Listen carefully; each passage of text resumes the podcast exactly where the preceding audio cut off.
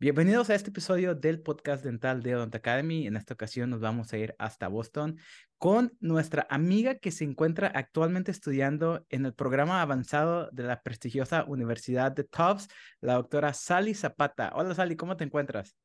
Hola, hola, doctor Leo Márquez. Encantada, un honor para mí estar aquí contigo. Estoy aquí en Boston. La temporada está cambiando, ya estamos que comenzando en lo que es el otoño que para mí es frío ya, pero bueno, estamos aquí. Gracias, de verdad, un honor participar en tu podcast. Oye, eh, Sally, fíjate que usualmente cuando invito a los invitados, ya de repente los he, seguido mucho desde mucho tiempo por las redes sociales y ya más o menos tengo una idea de quiénes son ellos. Este, pues de vez en cuando nosotros compartimos un poquito nuestra vida personal en las redes sociales y contigo, fíjate que es la excepción. Entonces, esta pregunta sí no es como para que ellos te conozcan, sino como para que yo también quiero conocer tu historia, quiero, quiero conocer un poquito de ti. Entonces, como ya lo mencionamos, ahorita estás actualmente en TOPS y te vas a graduar en el 2025, lo cual quiere decir que acabas de empezar tu tercer año ahí en la escuela dental y por lo que me imagino ya empiezas a ver pacientes, ¿no es así? Sí, ya de hecho comenzamos en agosto a ver pacientes. Entré en enero del 2023, hicimos un intensivo de siete meses bastante, bastante intensivo, cabe destacar. y bueno, ya estamos todos eh, merged con los estudiantes regulares en las clínicas, viendo pacientes y pues bueno, acostumbrándonos a, todo el sistema aquí. A todo lo que viene. Muy bien, entonces vamos a dejar esa historia de Tufts un poquito para el final, pero ahorita cuéntame un poquito de quién eres tú, cuáles son tus orígenes, de dónde vienes, cómo fue que tú, al igual que muchos de nosotros los inmigrantes que estamos aquí, ¿cómo fue que llegaste hasta acá? Sí. Bueno, eh, yo soy de República Dominicana. Nací en un pueblo pequeño de República Dominicana, al norte de la isla. Estudié en Santiago de los Caballeros, en una universidad que se llama Pucamaima, una de las mejores universidades de mi país. Llegué aquí a Estados Unidos en el 2013, específicamente hablando Florida. Y, y pues bueno, ah, llegué con una maleta, con muchísimo miedo y con muchísima duda de si estaba tomando la decisión correcta. Disculpe que te interrumpa, pero ¿cuánto tiempo pasó desde que tú llegaste hasta aquí? O más bien, desde que te graduaste de la escuela dental hasta que tú llegaste aquí. Bueno, yo practiqué en mi país por dos años y medio eh, como artista general. De hecho, en ese año 2013 me estaba preparando para irme a hacer la especialidad. Soñaba con irme a Brasil. ¿Y, qué querías estudiar? Y me iba a hacer cirugía maxilofacial. ¡Wow! ¿Qué, qué, qué vueltas a la vida? Qué vueltas a la vida. Todavía miro atrás y digo, Dios mío, ¿qué fue? bueno, pues de hecho, esa misma semana que iba a aplicar a la universidad, era un hospital en San Salvador, Brasil, conocí al amor de mi vida. y... ¿Te casaste con un brasileño? No, me casé con un americano. Mi esposo es oh. de padres dominicanos. Ah, y pues bueno, ahí todo cambió. Yo me vine ese mismo año en septiembre y, y bueno, ya el resto es historia. Tengo ya 10 años aquí en Estados Unidos. Ok, entonces tú llegaste en el 2013 y me imagino que en aquel entonces no había tanto la utilización de las redes sociales, no había tanto como...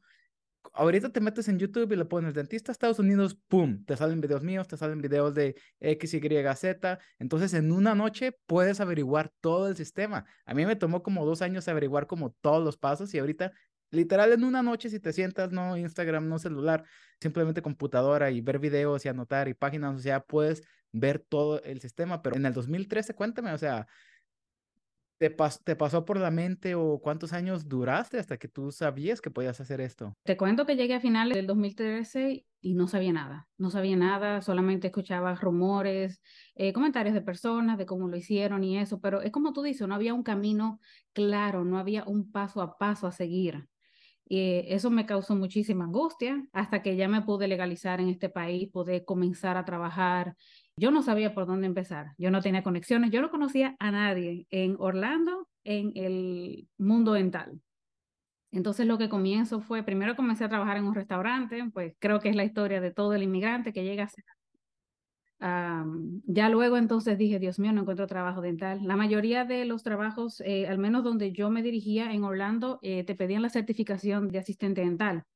Yo solamente tenía mi título de República Dominicana y yo decía, Dios mío, pero ¿cómo lo consigo? ¿Cómo lo hago? Entonces me puse a ser voluntaria en hospitales. Dije, no me sé el sistema de salud de aquí.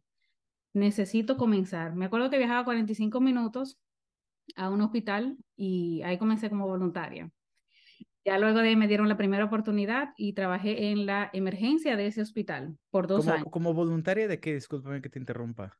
¿Dental o general? No, era general, era un hospital general, ahí ni siquiera había nada dental, pero yo decía, tengo que buscar la manera de meterme en el mundo de salud, de conocer personas, porque no conocía a nadie.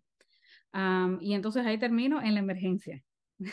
Imagínate ese escenario, en, la- una emergencia de la Florida y me hice incluso certificada como Certified Translator en, en español. Pude ayudar a muchísimos pacientes, obviamente tenemos muchísimos hispanos en Orlando y ahí fui conociendo personas, ahí fui conociendo personas que me fueron refiriendo, mira, aplica allí, busca esto.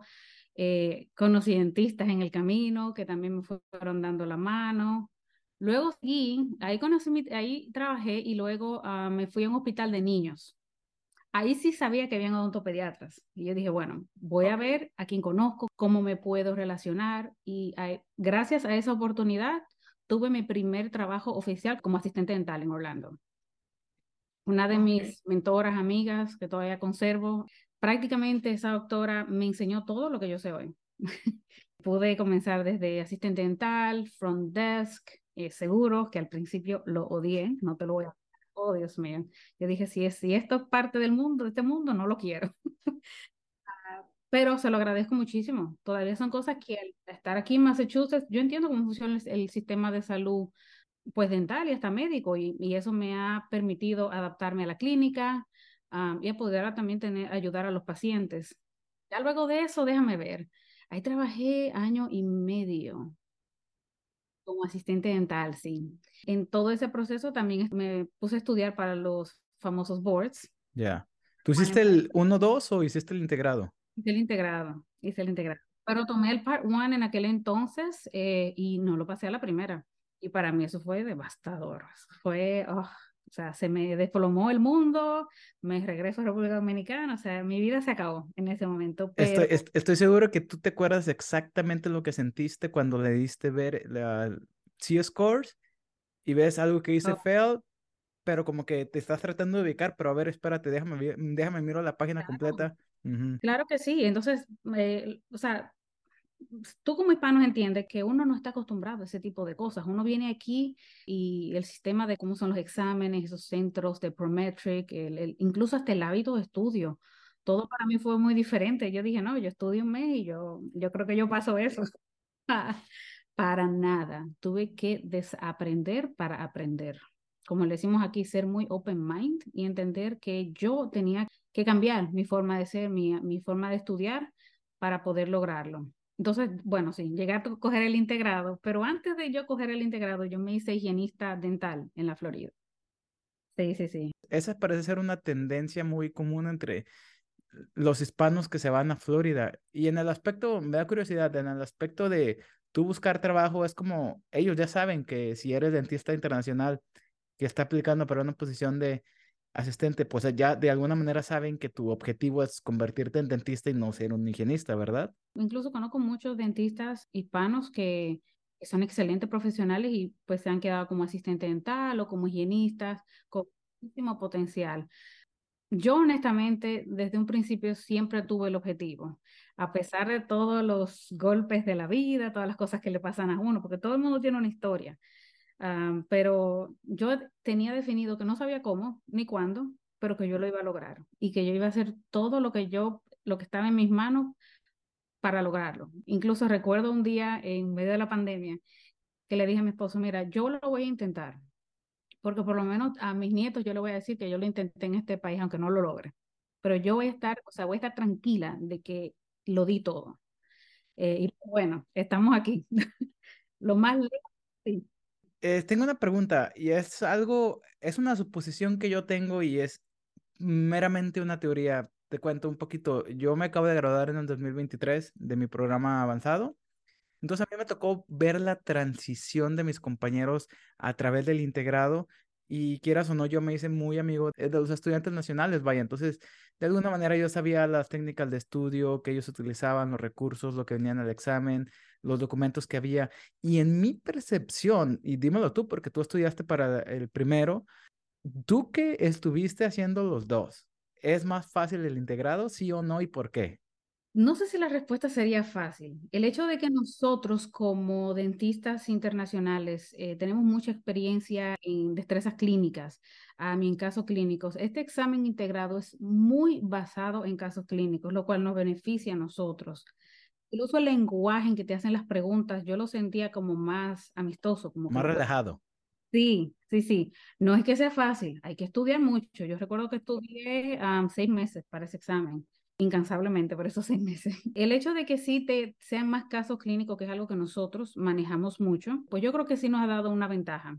Por lo menos puedo decir de la parte de nosotros los hispanos.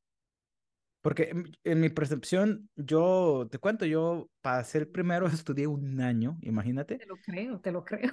El segundo lo reprobé porque lo hice muy rápido. Según yo, no, y también pues yo aprendí inglés solito, ¿verdad? Yo lo aprendí a los 24, 25 años. Lo que me batallé fue en el patient management, porque te daban muchos escenarios.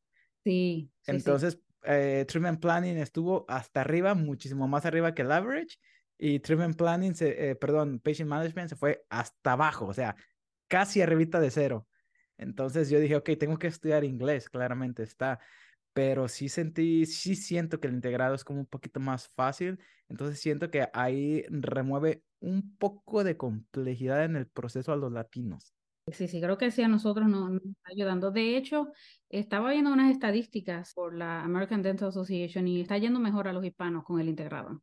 Ok, perfecto. Entonces tú fuiste quien, porque nada más era una suposición y pues para suponer bien fácil, pero yo quería que alguien que tuviera ah, los pies puestos en ambos exámenes, pues me diera su punto de vista y creo que ya puedo ser un poco más uh, confident de que la realidad es que la complejidad ha bajado un poco.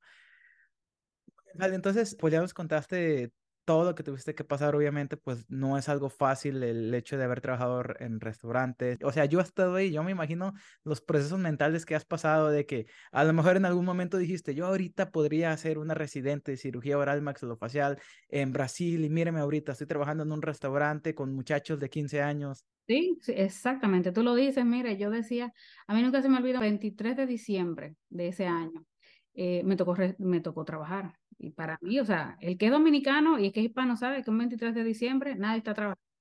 Eso es sagrado, todo el mundo está celebrando. Yo me toca trabajar, bueno, pues voy. Cuando me toca cerrar el restaurante, que me dicen, bueno, ahora toca limpiar el restaurante. No era el hecho de limpiar, sino era como que todas las cosas que me pasaban por la cabeza mío que estoy haciendo aquí, porque no estoy en mi casa. Mira, yo no podía ni llamar a mi mamá porque yo me ponía a llorar de una vez. Y bueno, uno estaba aquí, uno tiene que mantenerse firme porque ya uno había tomado la decisión.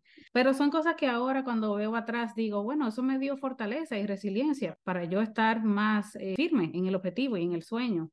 Un sueño que todos tenemos de lograrlo. Me tomó varios años, por eso que tú dices de la desinformación, de no saber qué hacer ni de cómo hacerlo. Me metí desde lo más abajo, comencé como voluntaria, eh, hice todas las posiciones que se me presentaron. Nunca dije que no, porque yo sabía que algo yo iba a aprender. Sabía qué, pero algo iba a aprender. Y Mira, y mira dónde estás ahorita. Oye, pues muchas gracias por compartirnos eso. Y fíjate que de alguna manera yo siento que yo soy un poco más de la vieja escuela, eh, soy un poquito duro, entonces yo no puedo entender a las personas que dicen es que está muy difícil. O sea, yo no, no, no puedo, yo no me puedo poner en los zapatos no, no puedo ser empático. Yo digo, es que por lo que yo he pasado y por lo que han pasado personas como tú y hay gente que se desespera, ay, es que tengo tres meses estudiando para el examen y está bien difícil. O este, saqué un 80 en el TOEFL y ya me voy a dar por vencido. Yo personalmente no les puedo dar palabras de aliento porque en mi mente digo, trabaja más duro. Es que no, ya. Hay algo que abordar. Tú tocas ese tema del TOEFL y, y yo solo, yo solo me río. Llegué a este país sabiendo inglés, entendiendo que dominaba el idioma bien. En eso era lo único que yo estaba confident aquí, que sé hablar inglés.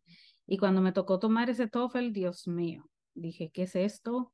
¿Qué examen tan, tan diferente, tan fastidioso? Y me tuve que poner a estudiar.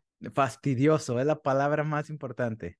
Me tuve que poner a estudiar con un coach para entender cómo yo le iba a entrar a ese examen y bueno, hasta que gracias a Dios obtuve el score que necesitaba para comenzar a aplicar. Pero sí, el TOEFL es un examen respetado. Exactamente. Sí, pues al final de cuentas el takeaway aquí no es que yo soy muy frío y muy frívolo, no, sino de que como yo ya pasé por lo que tengo que pasar y como yo entrevisto a gente como tú, entonces yo estoy muy familiarizado con las historias que tenemos que pasar nosotros. Entonces, cuando alguien llega y como que, ay, no, es que el examen está muy difícil o no lo sé, a lo mejor no, yo no puedo ponerme una careta y decir, ay, es que está bien fácil, échale ganas, sino de que no, es que si lo quieres, lo vas a hacer y vas a sufrirle, porque así es, no, no, no todo es miel sobre hojuelas, inclusive en la escuela también, en la escuela, ahorita nos vas a contar, pero en la escuela también no, no, no es todo tan fácil y también cuando te gradúas también ya tampoco no es miel sobre hojuelas, la ontología está cambiando un poquito. Muy bien, entonces vámonos a algo un poquito menos, ya, ya terminé con mi rant. Ya, ¿cómo se dice rant en español? Ya terminé como con mi, ¿qué será? Con mi discurso realista. Sí, sí, sí, y, y es que es válido eso que dices. Sería más fácil ponerse a llorar, ponerse a quejarse, pero bueno, yo lloro y me limpio las lágrimas y me paro y me voy. Oye, como decimos en México, una lloradita en el baño y a salir a continuar eh, luchando. De hecho, mis amigos lo saben, todos mis colegas lo saben. Yo lloro un poquito, me devuelvo y vuelvo y salgo con mi sonrisa. Ándale. A no, pues intentarlo de nuevo. Perfecto. Muy bien, entonces vámonos a un poquito más friendly, más happy, más positive. Cuéntanos un poquito de cómo tú viviste tu proceso de, you know, de aplicaciones, porque pues al final de cuentas, cada individuo, cada aplicante es totalmente diferente. Hay muchísimos chismes, muchísimos rumores de cada programa. Se crean las reputaciones. Yo siento que al final de cuentas es como cada programa tiene una personalidad y es así como, no te juntes con ese porque es así. Aquel sí porque sí. O sea, como que cuéntame ¿A qué escuelas aplicaste, más o menos? Y, eh, y, cómo, más o menos, cómo te fue con las entrevistas. Y número uno, ¿por qué crees tú que obtuviste entrevistas? Y número dos, ¿por qué crees tú que fuiste aceptada? Bien, yo comencé las entrevistas a principios de 2022, ya cuando por fin obtuve mi eh, score del TOEFL que necesitaba. Apliqué aproximadamente a 9, 10 programas. Primero me propuse, dije, bueno, voy a aplicar a los programas de ADEA CAPI, a ver qué pasa. Y si no pasa nada, bueno, pues nos vamos para DEA Paz. Porque honestamente yo en mi interior decía, bueno, no sé si tengo todo lo que estos programas buscan, pero lo tengo que intentar, tengo y lo voy a ir descubriendo a la marcha. Con esas cartas de rechazo, con si obtengo alguna entrevista, pues yo voy a ver eh, qué exactamente es lo que ellos buscan y cómo yo puedo fortalecer mi currículum y mi aplicación. Yo digo que vámonos modo experimental, vamos a ver gracias a Dios obtuve muchísima ayuda de personas y de, mentores que me ayudaron. La, la, aplicación, bueno, me imagino que tú también te acuerdas, no es nada fácil. Hacer meses, meses haciéndola. Ese craft de lo que tú quieres, como ese, ese profile que tú quieres eh, enseñar. Últimamente, cuando te llaman a la entrevista, probarlo, porque todo se ve bonito en papel. Esa entrevista es prácticamente la que decide si sí o si no yo apliqué a varias universidades, como te dije, nueve, diez programas. Eh, las primeras cartas que recibí fueron rejection letters. ¿Y cómo lo tomaste?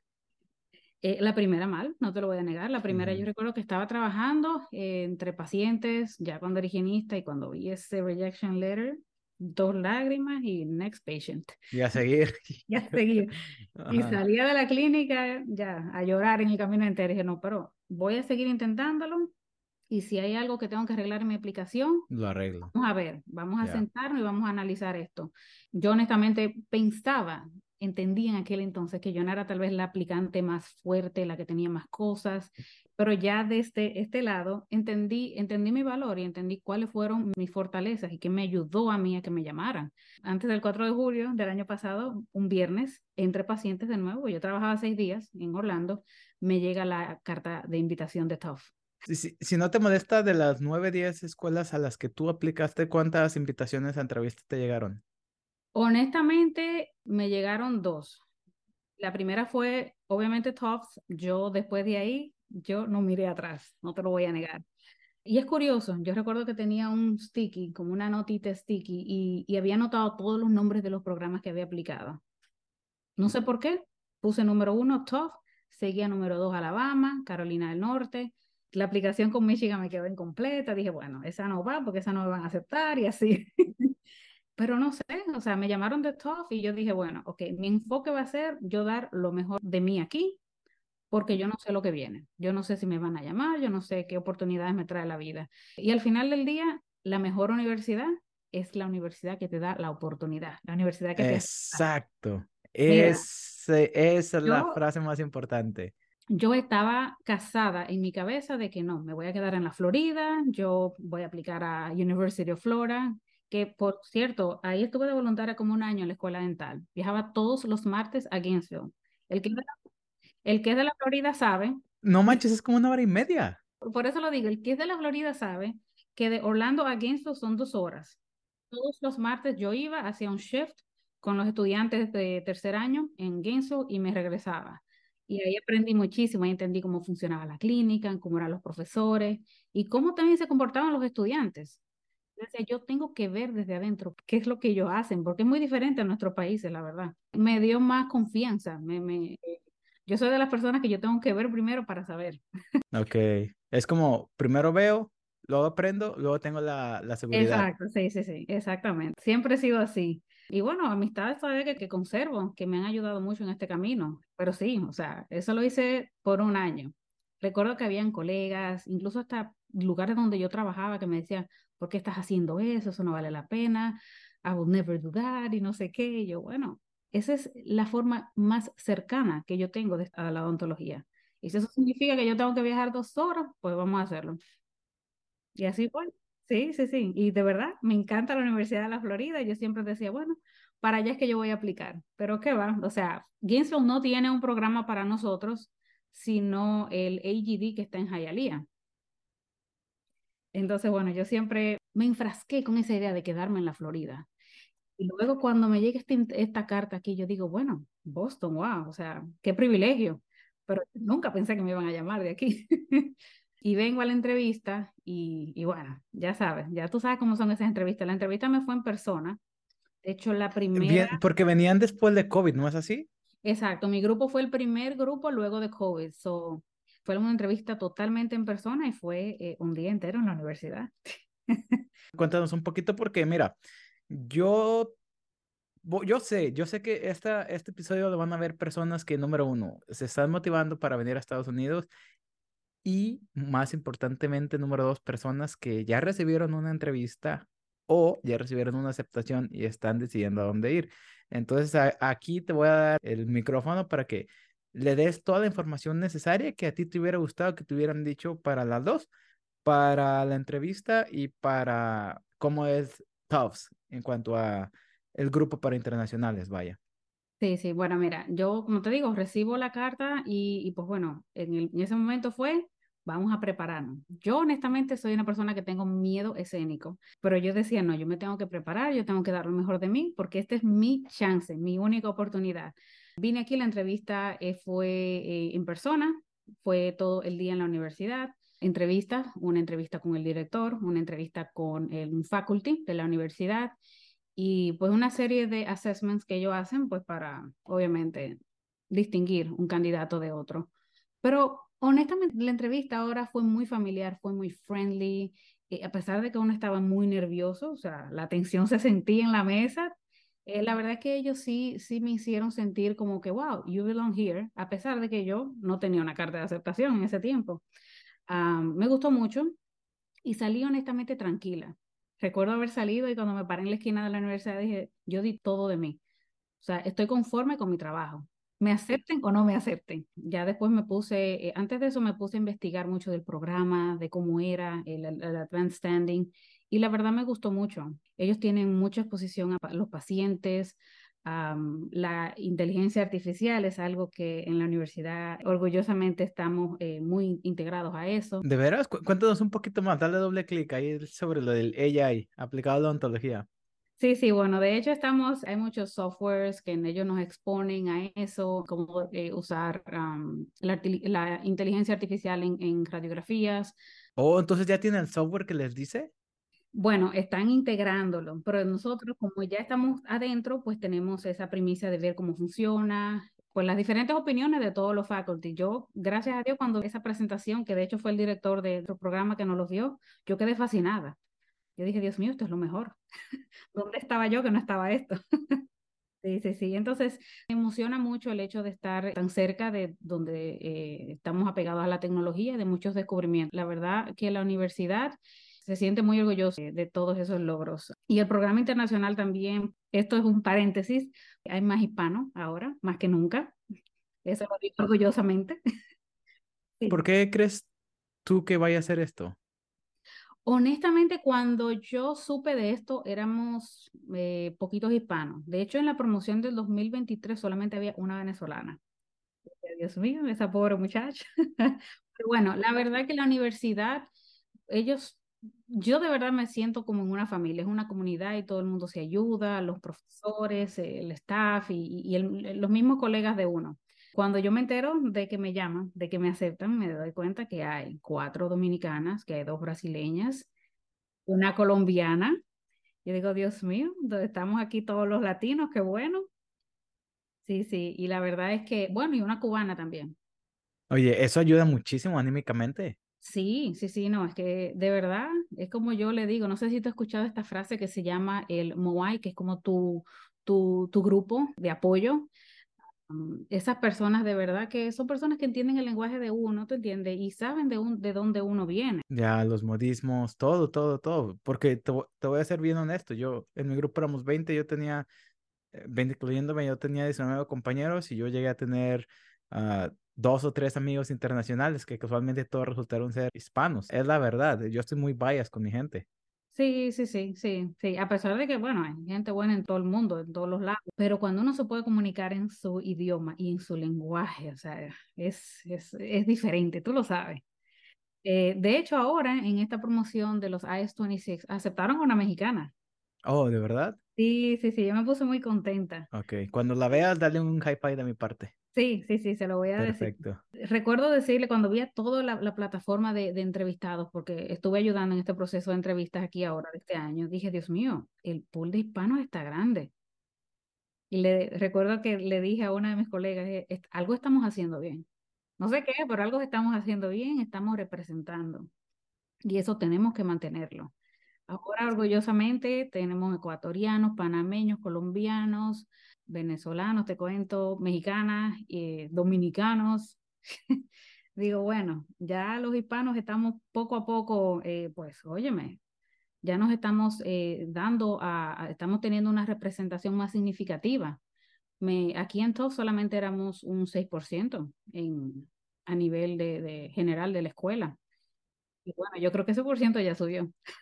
Definitivamente sí, pues ya, ya simplemente con que me dijiste que son cuatro de DR, incluyéndote ya, ahí ya subió estratosféricamente el porcentaje. Dice, sí, no, orgullosa, orgullosa, de verdad. Y nosotros como hispanos venimos con tanto miedo y uno, uno no cree que uno tiene una oportunidad, que, uno, que tú lo vas a lograr aquí. Más cuando ves eh, colegas de otras culturas con estos profiles y estos, todas estas cosas que han hecho. En, por ejemplo, en mi país, lo que es, lo que es el research es, es bien vago, o sea, mínimo. Yo, honestamente, yo no vine con research. Yo decía, yo no tengo chance, yo me tengo que meter a hacer algo. y, y, bueno, agradecida honestamente la oportunidad por TOPS y, como te digo, mi primera entrevista, mi primer ciclo, gracias a Dios quedé. Y, y e, Eso es lo más importante. Sí, sí, sí. Y yo lo que le digo a los que me están escuchando ahora mismo es que háganlo con miedo, háganlo con miedo, porque yo lo hice con mucho miedo. Eh, y, o sea, la satisfacción que tú vas a tener de, de, que tú lo intentaste y que tú diste todo, de verdad que eso es algo que solamente tú te llevas. Nosotros no tenemos por qué no intentarlo y por qué rendirnos. Excelentes palabras. E, este podcast está muy motivacional y pues eh, estoy 100% seguro que le va a ayudar a muchísimas personas. Sí, sí, es que tropezamos mucho y, y a veces creemos que no tenemos lo que ellos buscan y, y sí, lo que sí tenemos que saber representarlo. ¿Cómo tú puedes presentar esas características que ellos buscan? A veces nosotros no nos damos crédito. Yo recuerdo que cuando hacía mi statement of purpose, mi, hacía el resumen ya final, decía, Dios mío, yo hice todas estas cosas. Ni yo misma me daba el crédito. El síndrome del impostor. Ese síndrome de, de, impostor que dicen, mira, eso es real. Todavía incluso aquí en la universidad habían días que yo decía, ¿qué, qué estoy haciendo aquí? Ya, ya, de que dices, pero ¿por qué tengo el correo de Tufts? Ah, sí, sí. Sí, sí, te Lo juro. Sí, a mí, también me, a, mí, a mí también me llegó a pasar porque mi correo era mi nombre, así bien cuatro letras, sí. arroba umich.edu. Y yo decía, wow, ¿a, poco, ¿a poco esto es mío? Eh, sí, sí, sí. Muy bien. wow. Perfecto. Oye, entonces ahora sí vamos un poquito más de lleno. Cuéntame, ¿cómo fue tu vida durante ese, eh, qué será, la actualización o en el Simulator Lab, ese primer semestre, semestre y medio que tuviste antes de, de, entrar a clínicas. Y cuéntame cómo ahorita estás viviendo tú las clínicas y pues de repente cosas que, que les gustaría saber a las personas que se están entrevistando para cuando les pregunten por qué quieres venir a TOPS, ya que ellos sepan cómo funcionan las cosas y también para las personas que pues ya tengan una aceptación en mano, que también ya sepan más o menos qué esperar. Sí, mira, honestamente, yo entré aquí, yo llegué aquí en enero, en el medio del invierno. Cabe destacar que yo había vivido temporalmente en el invierno, para mí eso era algo, no, el invierno y yo no. Llegué aquí en medio del invierno, comencé la universidad, te meten a los laboratorios, Día uno ya te dan tu material, tipo dontos, todo. Sí, todo, todo. Yo recuerdo el segundo día nos dieron una cantidad de instrumentos. Yo dije, Dios mío, ¿qué yo voy a hacer con todas estas cosas? y bueno, te digo, de una vez empezamos con los laboratorios, tanto de, de Fixed Pros, de, de pediatría, de endo, pues te condensan toda la clase y tú tienes tanto exámenes prácticos como exámenes teóricos. Yo sé que tú seguro te acuerdas de eso y de verdad que es mucho, todo es muy condensado y todo va muy rápido. Eh, yo digo que la clave, honestamente, a pesar de que yo soy un ser humano, hubo un momento yo me vi abajo, o sea, yo estaba abrumada de tantas cosas, es la organización.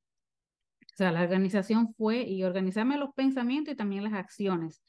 Habían días que pues tenía yo tres, cuatro, cinco exámenes en una semana, más dos o tres exámenes prácticos.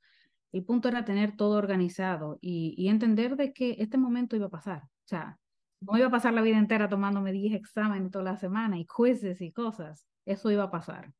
Los primeros siete meses sí son muy intensos, como te digo. ya ahora que estamos en clínica tenemos menos clases teóricas, pero obviamente estás en clínica. Tienes que estar de 9 a 12, de 1 a 4 y de 4 y media a 7 en la clínica que te designa y bueno, ahí se hace y se aprende de todo. Ahorita estás básicamente ya viendo tus pacientes, este, ¿tienen algunos requisitos mínimos? ¿Cómo es que tu universidad sabe de que tú ya, o sea, de que por cantidad de procedimientos hechos, tú ya estás en una posición en la que la universidad cree que ya te puedes graduar? Sí, nosotros nos dan una lista de requerimientos. Por ejemplo, ahora en agosto nos dieron una lista de requerimientos de todas las cosas que tenemos que... que... Antes de graduación. Sí, antes de graduación. Y de hecho tenemos una aplicación que se llama Tableau, que prácticamente todo lo que yo hago en el día se me va como, como una contabilidad, un Excel sheet de que todo se me va. De hecho, yo entro todos los días para ver si lo que me le hicieron swipe me llegó a mi Tableau, porque eso es prácticamente el reporte que me va a dar a mí el clearance para yo poder graduarme. X cantidad de coronas, feelings, pues ya sabes, endos, entonces, y, y, la verdad que me ha gustado mucho eso. Yo no sabía de eso antes de entrar a la universidad. Me mantiene enfocada, sé más o menos y que con todos los pacientes que tengo, qué paciente aplica para cada procedimiento. De verdad que los profesores también se sientan con uno o los supervisores de clínica y le hacen a uno lo que se llama un roster review. Que eso de verdad, eso es, eso es oro. Eh, y uno por lo menos se organiza, uno sabe pues ya lo que puede lograr con cada paciente y lo que uno necesita. De verdad que a mí me ha ayudado mucho eso. Eh, sí, te digo, eh, la, la, primera semana en clínica pueden ser abrumadoras porque tú no te sabes ese axiom. cabe destacar que en las universidades se usa un software dental que es para, pues para enseñar de, de faculty. Ah, y es muy diferente a todos esos software que todo el mundo ha usado. De eh, Eaglesoft, de Dentrix, nada que ver. Yo venía muy confiada y decía, no, yo he usado muchísimos software dentales, yo estoy bien. Oh, Dios mío. De verdad que eso, eh, muchos entrenamientos. La universidad sí que se enfoca en que tú aprendas a manejar el software antes de, de entrar a clínica. Y de verdad que cuando ya me tocó, pues obviamente uno tiene eh, un compañero que te ayuda a eso y uno, mientras más se expone, más cómodo te sientes. Les voy a abrir un paréntesis así bien rápido. Lo que ya mencionó, Axiom, A-X y latina U-M, así, así se letrea, básicamente es un software dental que creo yo que se utiliza en todas las escuelas dentales de Estados Unidos. Y si no se utilizan todas, pues la gran mayoría. Es un programa dental donde metes todos los códigos, donde planeas. Eh, es un programa dental. Pero la desventaja de este programa es que no es absolutamente nada intuitivo, no es como que esté fácil, está muy confuso y a mí me tomó mucho tiempo aprenderlo, inclusive yo no vi pacientes por las primeras tres semanas porque yo estaba asistiendo a mis compañeros del cuarto año y yo les pedía que me dejaran a mí hacer toda la computadora porque mi miedo más grande era parecer o hacer parecer o dar la percepción que yo no sabía lo que estaba haciendo en la computadora, porque eso a lo mejor se podía trasladar a, que yo no sabía que estaba haciendo en la boca, creo yo que no era el caso, pero eh, así como tú, yo no puedo, yo no puedo tener la seguridad cuando de plano estoy perdido.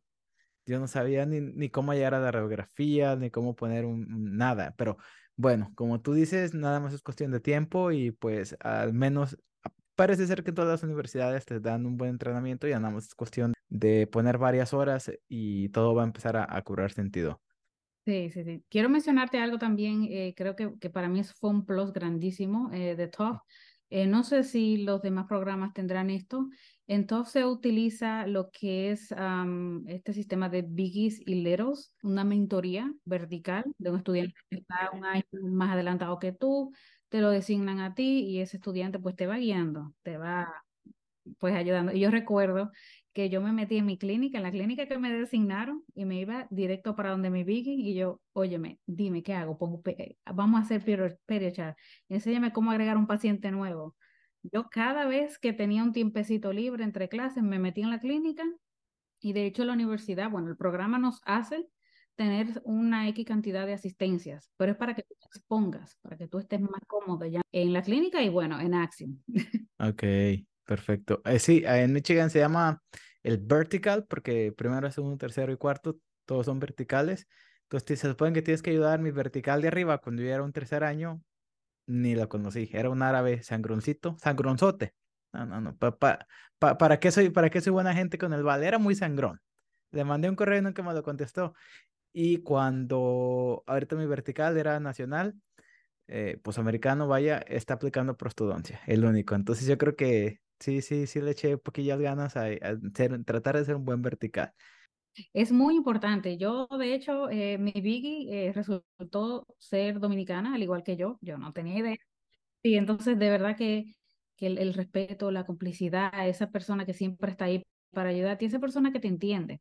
Yo me he concentrado en ayudar a todo lo que yo pueda, con, obviamente con los recursos que tengo, pero sí, sí me doy cuenta que es crucial ese, ese sistema de apoyo y, y, de comunidad, de ayudarnos. Eh, óyeme, todos vamos a pasar por, lo, por muchísimas cosas en, en el programa, eh, pero hay que, tener, hay que tener empatía y hay que eh, pues, pues echarle ganas. Yo recuerdo decirle a, a ella, digo, yo, yo me voy a graduar yo no sé cómo, pero yo voy a, yo voy a terminar y me voy a graduar en el 2025. Perfecto. Perfecto. Entonces, en el 2025 vas a ser doctora, doctora. Sí, sí, sí. Mm, eh, double, double doctor. Como double doctor. Perfecto. Todo lo que nos estás diciendo es muy, muy, muy importante y seguramente le va a servir a muchísimos, pues, hispanos que apenas están familiarizando o están aplicando o ya están a medias. Nada más desde tu punto de vista, desde el punto donde estás de tu carrera, de tu vida, algún mensaje que le quieras decir a todas aquellas personas que no están donde tú estás, pero que quieren estarlo? Yo lo viví todo, desde pensar que no lo iba a lograr, a, a rendirme muchas veces, muchos vieron días que yo decía, no, pues ya, no lo, me, me dedico a otra cosa, me pongo a estudiar otra cosa.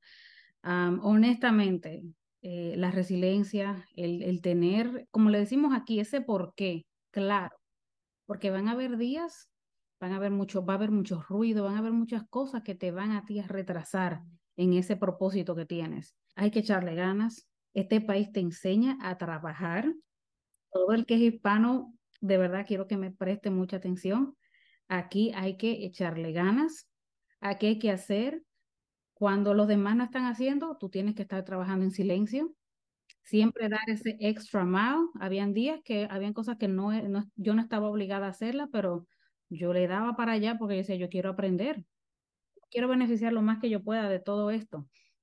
Y yo creo que eso eh, me ha dado mucha humildad, me ha enseñado de que si tú pones el trabajo, a pesar de que tú no creas que tú tengas todo esto para entrar a la universidad, yo creo que se puede. Te lo dice alguien que, que sufrió mucho de imposter syndrome, alguien que pensó que nunca le iban a aceptar y mucho menos en una universidad con el prestigio de TOEFL. Para mí a veces, a veces yo digo pinch me porque no me lo creo cuando voy entrando a la universidad. En especial tan bonita y tan, pues, para los que no han ido a ese edificio está el tote, yo estaba caminando downtown y de repente vi TOEFL Central School y volteé por arriba, wow. No, la universidad es, es, hermosa, eh, esos SimLab, eso, eso yo decía, Dios mío. Esas vistas. Yo siento que estoy en un sueño. Ya. No lo estoy, no, no lo creo. Y bueno, sí, créanselo. Hagan el trabajo, echen para adelante, aprendan a hacer, a hacer voluntariado, aprendan a envolverse en su comunidad. No importa en qué lugar de Estados Unidos ustedes estén, siempre hay muchísimas cosas que hacer. De hecho, ya el que me quiera contactar, yo te puedo dejar el, mi Instagram. Ya está apareciendo a lo largo de todo el episodio, no te preocupes. Sí, sí, sí, exacto. Bueno, pues yo puedo ayudarlos a, definir en qué, qué cosas pueden hacer para enriquecer su currículum, porque todos tenemos algo. Si llegaste aquí a este país y estás haciendo tu trabajo, tú puedes entrar al programa de tus sueños. Perfecto. Esas son unas palabras fuertísimas y espero que este, no, no, no, no espero, estoy mil por ciento seguro que este episodio les va a dar muchas, muchos, muchos ánimos a las personas que ocupan un empujoncito, una palmadita en la espalda, alguien que, que les va a servir como un pañuelo para limpiarse las lágrimas cuando estén en el baño y ahora sí para seguir adelante, ¿verdad? Sí, sí, límpiense las lágrimas y sigan. Ok, perfecto. Sally, muchísimas gracias por todo tu tiempo, por habernos regalado este para podcast. Mí, doctor Márquez. Espero que te vaya muy bien, échale muchas ganas y ya esperamos verte en el 2025 siendo Doctor Doctor. O, Gracias. O que, o que te pongas tu BDS slash DDS. DDS, DMD. ¿Verdad? DMD, perdóname, perdóname. DMD, es lo mismo. Es lo mismo todo, pero bueno, yo le decía incluso, mira, te voy a contar esto y, y, podemos terminar. En el 2018, para mi cumpleaños, mi esposo me manda a hacer un bizcocho y me pone sal y zapata DMD. Lleva el bizcocho a, a, a la familia, no sé qué, y cuando veo ese bizcocho, yo lo que hice fue que le dije, mira muchacho, esto es bien dominicano, mira muchacho, ¿cómo tú pusiste eso ahí? Yo nunca voy a llegar a eso aquí. Y él decía, tú no lo crees. Me decía, tú no lo crees, pero tú lo vas a lograr. 2023, bueno, no sé, las esferas, o sea, lo que sea que uno crea, el DMD está, va bien. Va bien, está... Eh, va bien, va en camino. Oye, oye, ya, ya que te digo un bizcocho, de DMD it's baking, se está cocinando, sí, se está horneando. Sí, sí, sí, it's, it's, in, it's in process. Así que no, gracias. Gracias de verdad, el honor fue para mí. Yo de hecho te seguía desde hace mucho tiempo. Tú habías entrevistado a muchos colegas, eh, personas que no conozco personalmente, pero que hemos, nos hemos juntado en el camino de este sueño. Eh, y has entrevistado, entrevistaste también a un doctor que es muy amigo mío, que es el doctor Gámez en México. ¿A poco? Sí, sí, sí. El doctor Gámez está casado con una de mis mejores amigas. Oh, mira qué pequeño es el mundo. El mundo es, este mundo dental aquí todo el mundo se conoce. Eso yo siempre se lo digo a, a, todo el mundo. O sea, quien tú menos crees conoce a esa persona. Sí, perfecto. No, entonces, al final de cuentas somos una pequeña comunidad que se está haciendo grande. Claro que sí, y sobre todo los hispanos aquí en Estados Unidos, de verdad que estamos creciendo. Eso, eso me llena de mucho orgullo. Muy bien, pues qué bonito, qué bonito episodio. Este, me, eh, fíjate, yo que ya de alguna manera se podría decir que yo ya estoy del otro lado, o sea, no, porque me quedan otros tres años, ¿no? Bueno, sí, sí, esto tiene su, me imagino, especialidad. Pero de todas maneras ya como que ya ando como más motivadillo. Ya, ya, ya hasta me da ganas de ahorita irme al laboratorio, pero no.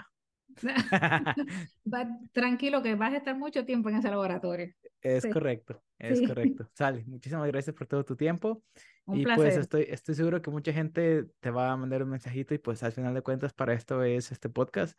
Cada quien contribuye con lo poquito que puede, lo poquito que tiene y pues al final de cuentas en lo tuyo yo creo que fue mucho de motivación y, ese empujoncito que es bien necesario muchas veces. Entonces, muchas gracias Ali por todo tu tiempo y ahí lo tienen amigos. Yo estoy seguro que les encantó este episodio y nos vemos en el próximo episodio. Nos vemos y muchas gracias. Bye. Gracias. Adiós.